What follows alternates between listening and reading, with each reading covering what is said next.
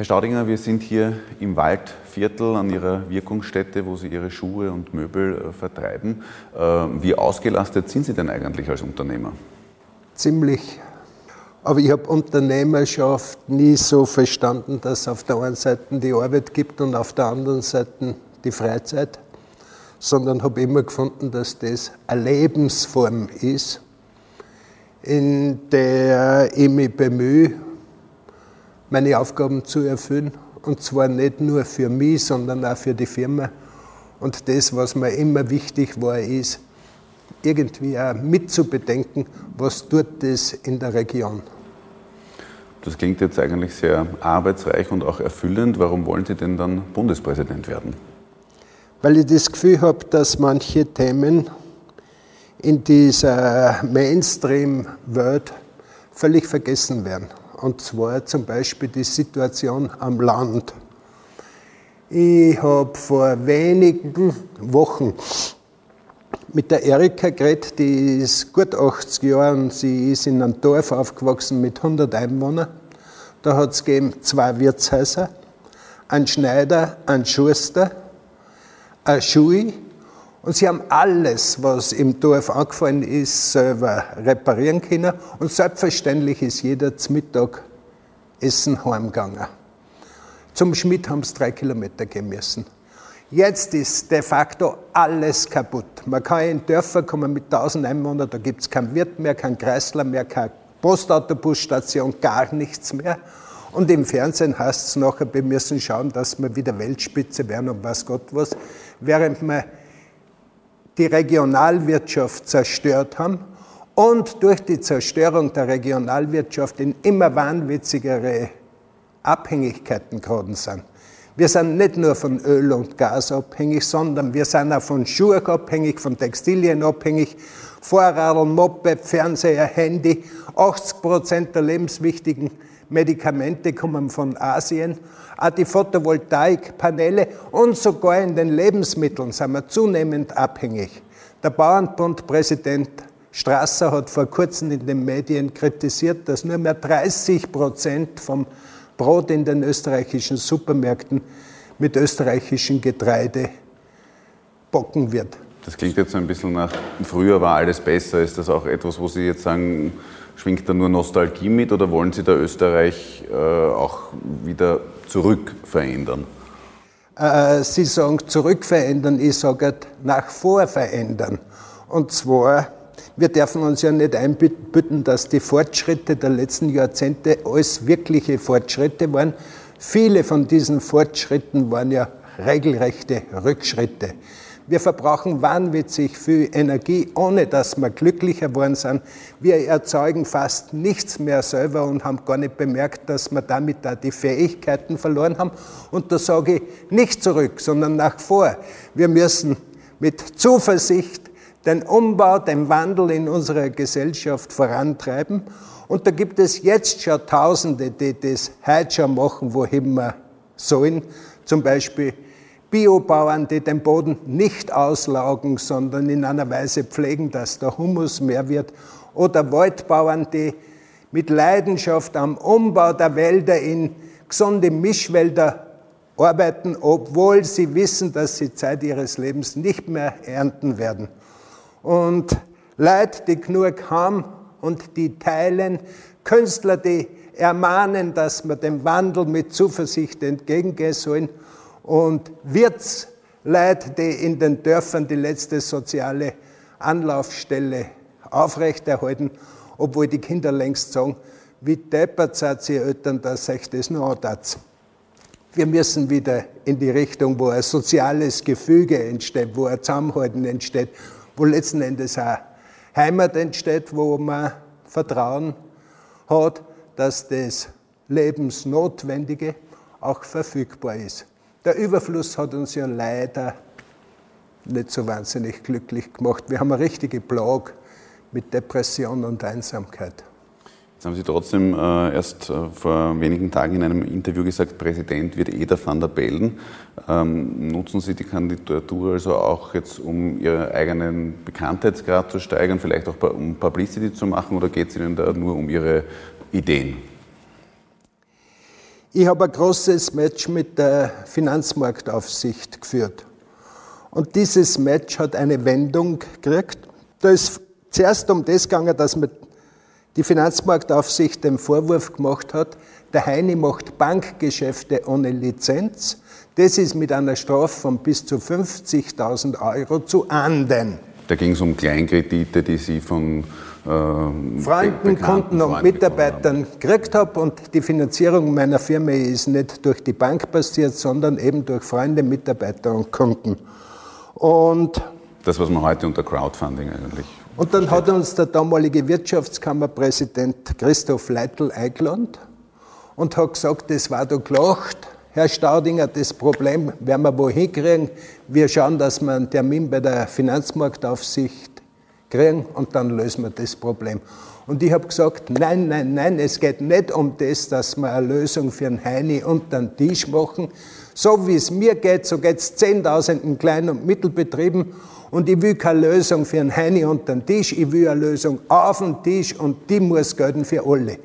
Und letzten Endes ist das Match gut ausgegangen, weil wir nach dreieinhalb Jahren Streit ein neues Gesetz gekriegt haben und dieses neue Gesetz besagt, dass alles, was uns verboten war, jetzt allen erlaubt ist.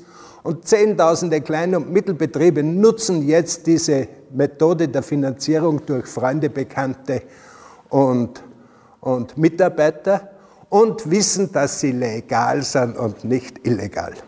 Aber warum tun Sie sich das jetzt trotzdem an, diesen Wahlkampf, wenn Sie eigentlich selbst sagen, ich kämpfe auf verlorenen Posten, Präsident wird jeder van der Bellen? Nein, nein, das ist, äh, das stimmt schon, das ist eine große Bühne, die, die Präsidentschaftswahl. Und es stimmt, ich möchte genau diese Bühne nutzen, um zu sagen, dass wir so nicht weitermachen können. Der sogenannte Welterschöpfungstag für Österreich das ist der Tag, wo wir alle Ressourcen verbraucht haben, die uns Mutter Erde für dieses Jahr zur Verfügung stellt. Der Welterschöpfungstag für Österreich war heuer schon am 6. April. Das heißt, wir brauchen vier Erden für diesen Lebensstil. Und ohne Zweifel spüre ich so als eine meiner wichtigen Missionen, darauf mit Nachdruck hinzuweisen, dass wir so nicht weitermachen dürfen, dass der Wandel notwendig ist und dass der Wandel nicht ein Rückschritt ist, sondern ein Fortschritt ist, weil man nur durch den notwendigen Wandel zukunftsfähig werden. Können wir das ganz kurz vielleicht, Sie haben jetzt oft Bitte. vom Wandel gesprochen, können Sie ganz kurz mal zusammenfassen, was Sie unter diesem Wandel verstehen, ähm, mit welchen Inhalten der gefüllt sein soll? Re-Regionalisierung der Wirtschaft, weniger verschwenden, weg mit der hohen Abgabenlast auf Arbeit, was häufig zur Folge hat, dass Reparieren teurer ist als, als was Neues kaufen und dass wir auch aus dieser Raserei außer müssen. Es ist ja unglaublich, welcher Mobilitätsbedürfnis bzw. wie viel Mobilitätszwänge unsere Lebensform allen Menschen aufbürdet. Wir müssen in dem Sinn haben Sie recht, in dem Sinn müssen wir zurück. Weniger Mobilität, weniger verschwenden, weniger wegschmeißen. Zum Beispiel das Wegschmeißen von Lebensmitteln. Rund die Hälfte der Lebensmittel wird weggeschmissen. Da habe ich einen Begriff dafür gelernt. Das ist Sünde. Sie bezeichnen sich selbst als Grüner, waren auch Gemeinderat für die Partei für Umweltschutz und Menschlichkeit, die Sie, glaube ich, selbst gegründet haben. Wie wichtig ist Ihnen denn jetzt der Umweltschutz als Unternehmer? Was macht Ihr Unternehmen? Arbeitet das klimaneutral? Da haben wir ein paar spektakuläre Leistungen vorzuweisen. Wir haben vor 20 Jahren mit Photovoltaik angefangen, mit Bürgerbeteiligung. Und das hat so wahnsinnig gut funktioniert, dass wir innerhalb von wenigen Jahren alle Dächer voll gehabt haben. Das Modell ist so gegangen, die Leute haben uns 200 Euro für die Energiewende gegeben und wir dürfen zurückzahlen durch elfmal 30 Euro in Form von Warengutschein. Zehn Jahre lang. Und ich bin wirklich erst im Nachhinein draufgekommen, dass da ein klasses Kundenbindungsmittel drinnen ist. Aber eines Tages ist die Buchhalterin dahergekommen und hat gesagt, Heini, alle Dächer sind voll, die Leute hören nicht auf zu zahlen, ob sie jetzt nicht zurückschreiben kann. Es geht nicht mehr, wir sind schon voll. Habe ich gesagt, aber nein, lass weiter zahlen, wir suchen uns einfach neue Dächer in Schrems. Und dann haben wir von allen Gebäuden der Gemeinde Schrems die Dächer gemietet. Überall sind Photovoltaikanlagen draufgekommen. Und das Ergebnis ist, dass uns seit rund zehn Jahren die Sonne doppelt so viel Strom liefert, wie wir mit der ganzen Firma mit 170 Leuten brauchen. Dann haben wir zusätzlich das Warmwasser sowieso durch die Sonne, aber spektakulär ist die Sanierung der Gebäude ausgegangen. Wir haben vorher für die Heizung für 8000 Quadratmeter Nutzfläche rund 35.000 Euro für Öl und Gas braucht und nach der Sanierung haben wir nur mehr 15.000 Euro für Waldviertler Holz braucht. Und da haben wir auf der einen Seite den spektakulären Spornutzen, dass wir 20.000 Euro weniger ausgeben müssen.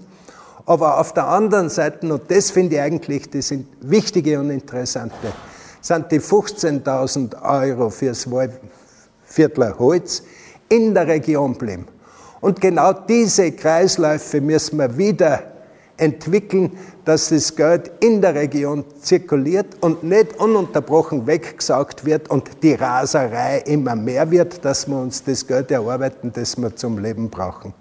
Sie haben schon kurz die Energie angesprochen, der Umstieg eben von Heizöl war das jetzt auf Holz. Äh, wir haben derzeit eine Energiekrise, vor allem hervorgerufen eben durch den Krieg in der Ukraine, den Russland da führt. Ähm, jetzt hat es diese Woche eine Teilmobilisierung in Russland gegeben, die der Präsident Putin verkündet hat. Wie ist denn da Ihre Einschätzung? Wo befinden wir uns denn da derzeit in diesem Krieg?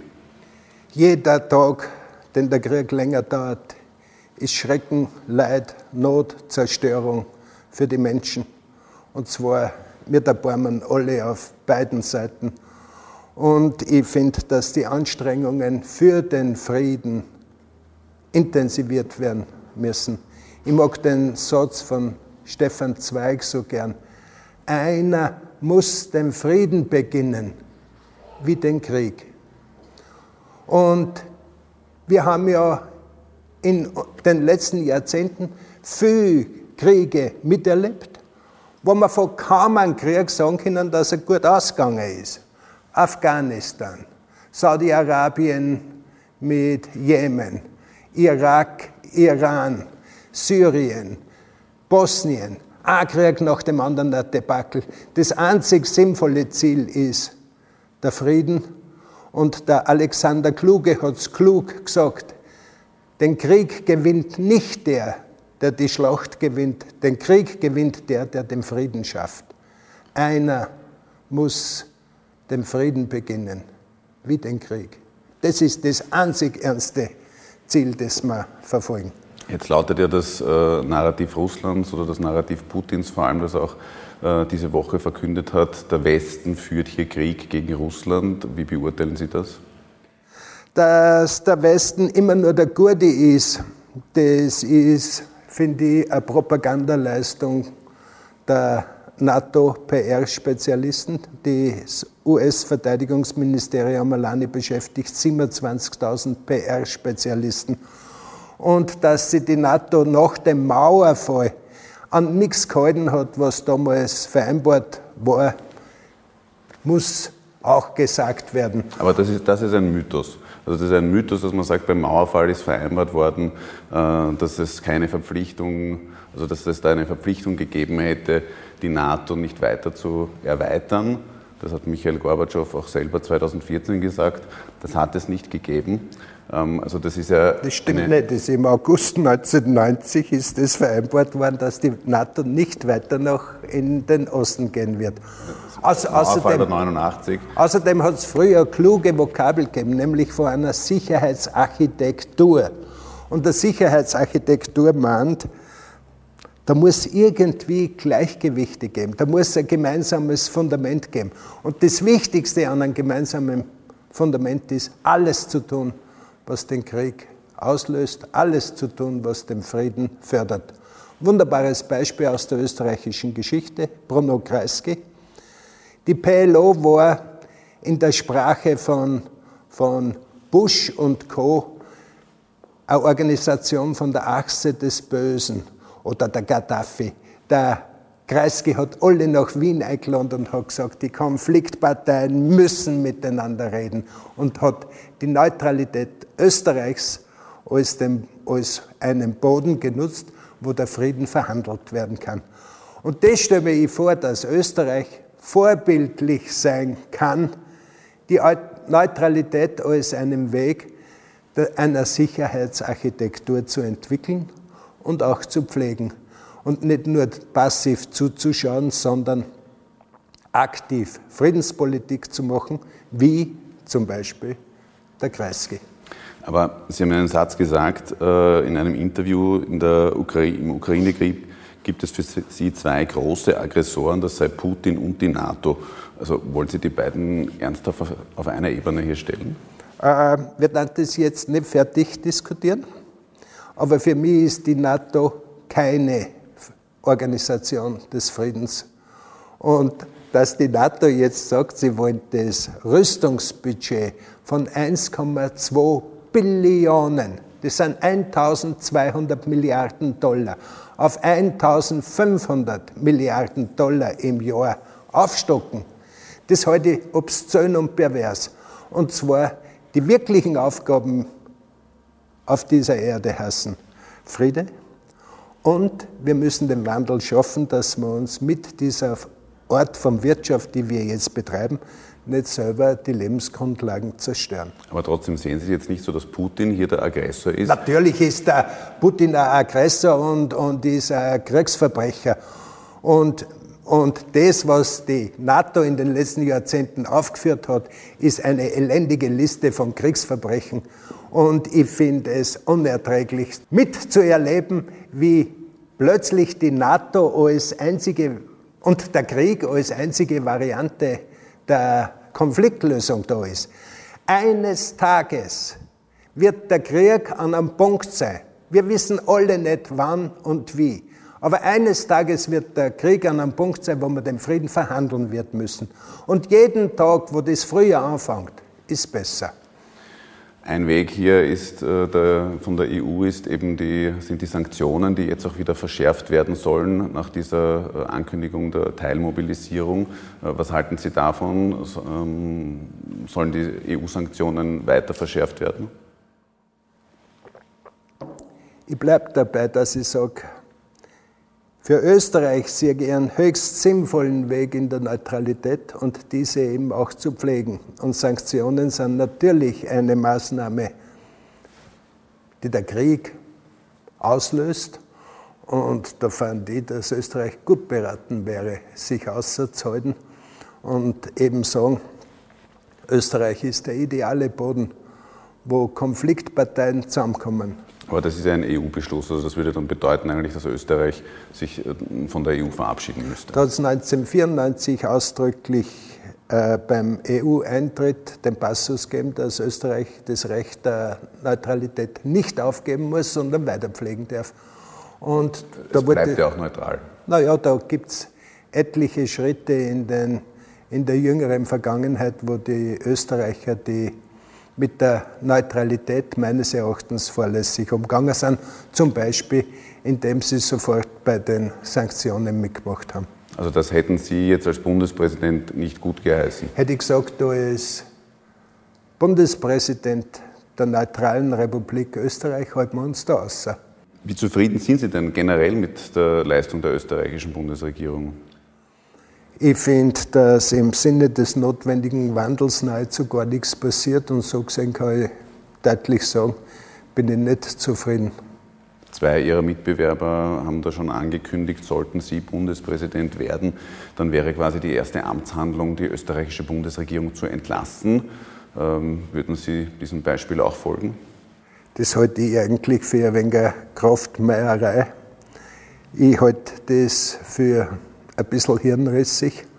Und zwar, da tut man dann die Regierung entlassen. Dann drängt man in Neuwahlen. Dann gibt es eine neue parlamentarische Mehrheit. Wenn die neue parlamentarische Mehrheit dem Herrn Bundespräsidenten wieder nicht gefällt, was machen wir dann? Dann wir dann wieder entlassen und so weiter. Ich würde sagen, das Gebot der Stunde ist immer und immer wieder der Dialog. Und in den Parteiprogrammen stehen ja haufenweise sympathische Sachen drinnen, Sachen, nach denen sich die Menschen sehnen.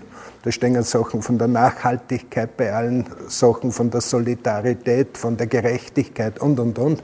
Und die Gerechtigkeit ist nach wie vor eine wichtige Baustelle. Und es ist eigentlich bitter, dass man trotz großen Wohlstand und trotz vieler Verschwendungen immer mehr in Armut zurücklassen und letzten Endes auch die Gerechtigkeit auf der Strecke bleibt. Jeder Wifi-Hauptschüler weiß schon, dass Konzerne entweder gar keine Steuer zahlen oder fast keine Steuer zahlen, während so Betriebe wie wir bis zum letzten Atemzug geprüft und belangt werden und so weiter. Ich habe nichts gegen Steuerzahlen. Nur habe ich was gegen die Ungerechtigkeit, dass die einen privilegiert sind und die anderen zahlen müssen. Weiteres großes Thema, das uns in den letzten Jahren begleitet hat, war und ist die Pandemie. Da waren Sie eher auf der Seite der Maßnahmenkritiker und Impfskeptiker, Kritiker zu finden. Sehen Sie es jetzt nicht so, dass wir auch dank der Impfung oder vor allem wegen der Impfung jetzt so weit sind, diese Pandemie ganz gut in den Griff bekommen zu haben? Eins würde ich sagen, ist klar, dass es Länder gibt, die unter derselben Bedrohung anders umgegangen sind als Österreich, zum Beispiel die Schweiz oder Schweden, und dass diese zwei Länder besser gefahren sind, obwohl sie mit den Maßnahmen viel zurückhaltender waren als Österreich. Das, was Impfung, Impferfolg und so weiter betrifft, soweit ich mitkriege, entstehen da haufenweise neue Erkenntnisse und auch neue Fragen und dass wir in der Gesellschaft da zwei Gruppen haben, wo sich die einen freuen über die Impfung und die Möglichkeiten der Impfung und die anderen, die skeptisch sind und zweifeln, ob das der richtige Weg ist. Das ist eine Tatsache. Und da habe ich. Wo sind Sie da zu finden? In der Mitte oder dann doch eher bei Ihnen, die. Nein, nein, da gehöre ich eindeutig zu den Skeptikern und habe Zweifel und ich sage, ich möchte nicht in einem Land leben, wo Zweifel verboten ist. Und Aber das tun Sie ja nicht, oder? In Österreich nein, ist nein, nein, nein, nein, nein, nein. Ich habe das chinesische Sprichwort so gern, in dem es heißt, der Zweifel ist das Wartezimmer der Erkenntnis. Und da spüren wir und sehen wir auch ununterbrochen, wie schwer sie die Rechthaber dann in dieses Wartezimmer der Erkenntnis einzutreten. Und das, glaube ich, ist Gebot der Stunde, dass man offen auf der Suche nach Erkenntnis sein sollte und dass wir erkennen, dass es nichts gibt, was uns bei der Erkenntnis mehr hindert als die Rechthaberei. Das gilt für beide Seiten. Was wäre denn jetzt äh, für Sie ein Erfolg bei dieser Bundespräsidentschaftswahl? Äh, ich habe es immer wieder so, so gesagt. Das erste wichtige Ziel ist, dass ich im Wahlkampf die Themen unterbringe, dass wir so nicht weitermachen dürfen. Unser Lebensstil braucht vier Welten. Dass wir eine Re-Regionalisierung der Wirtschaft brauchen, weil die ja ökologisch viel, viel effizienter ist als unsere Mainstream-Wirtschaft. Und das dritte ist, dass wir die Armen nicht einfach ungeachtet zurücklassen dürfen. Und ich finde es besonders bitter, dass die größte Gruppe der Armen die alleinerziehenden Mütter sind, die gleichzeitig auch das Saatgut für die kommende Generation hüten, beschützen und erziehen sollen. Und indem wir sie zurücklassen, schaffen wir heute schon die Probleme für die kommende Generation. Sollten Sie jetzt mit Ihrem Ergebnis zufrieden sein, äh, wäre für Sie auch ein Antreten bei einer Nationalratswahl mit einer eigenen Liste, einer eigenen Partei vorstellbar? Ehrlich gesagt nicht. Ich sehe meinen Platz in der Zivilgesellschaft. Und ich glaube, dass die Zivilgesellschaft ein wichtiges Korrektiv in unserer Gesellschaft ist. Der Leopold Fiegel hat so gesagt, ohne Zivilcourage lebt die Freiheit nicht lange. Und da möchte ich zu den Fahnenträgern der Freiheit kehren und auch zu den Fahnenträgern des notwendigen Umbaus zugunsten kommender Generationen. Wir haben nicht das Recht, heute zu vergeuden, was denen zusteht. Herr Staudinger, danke Ihnen für das Gespräch. Bitte.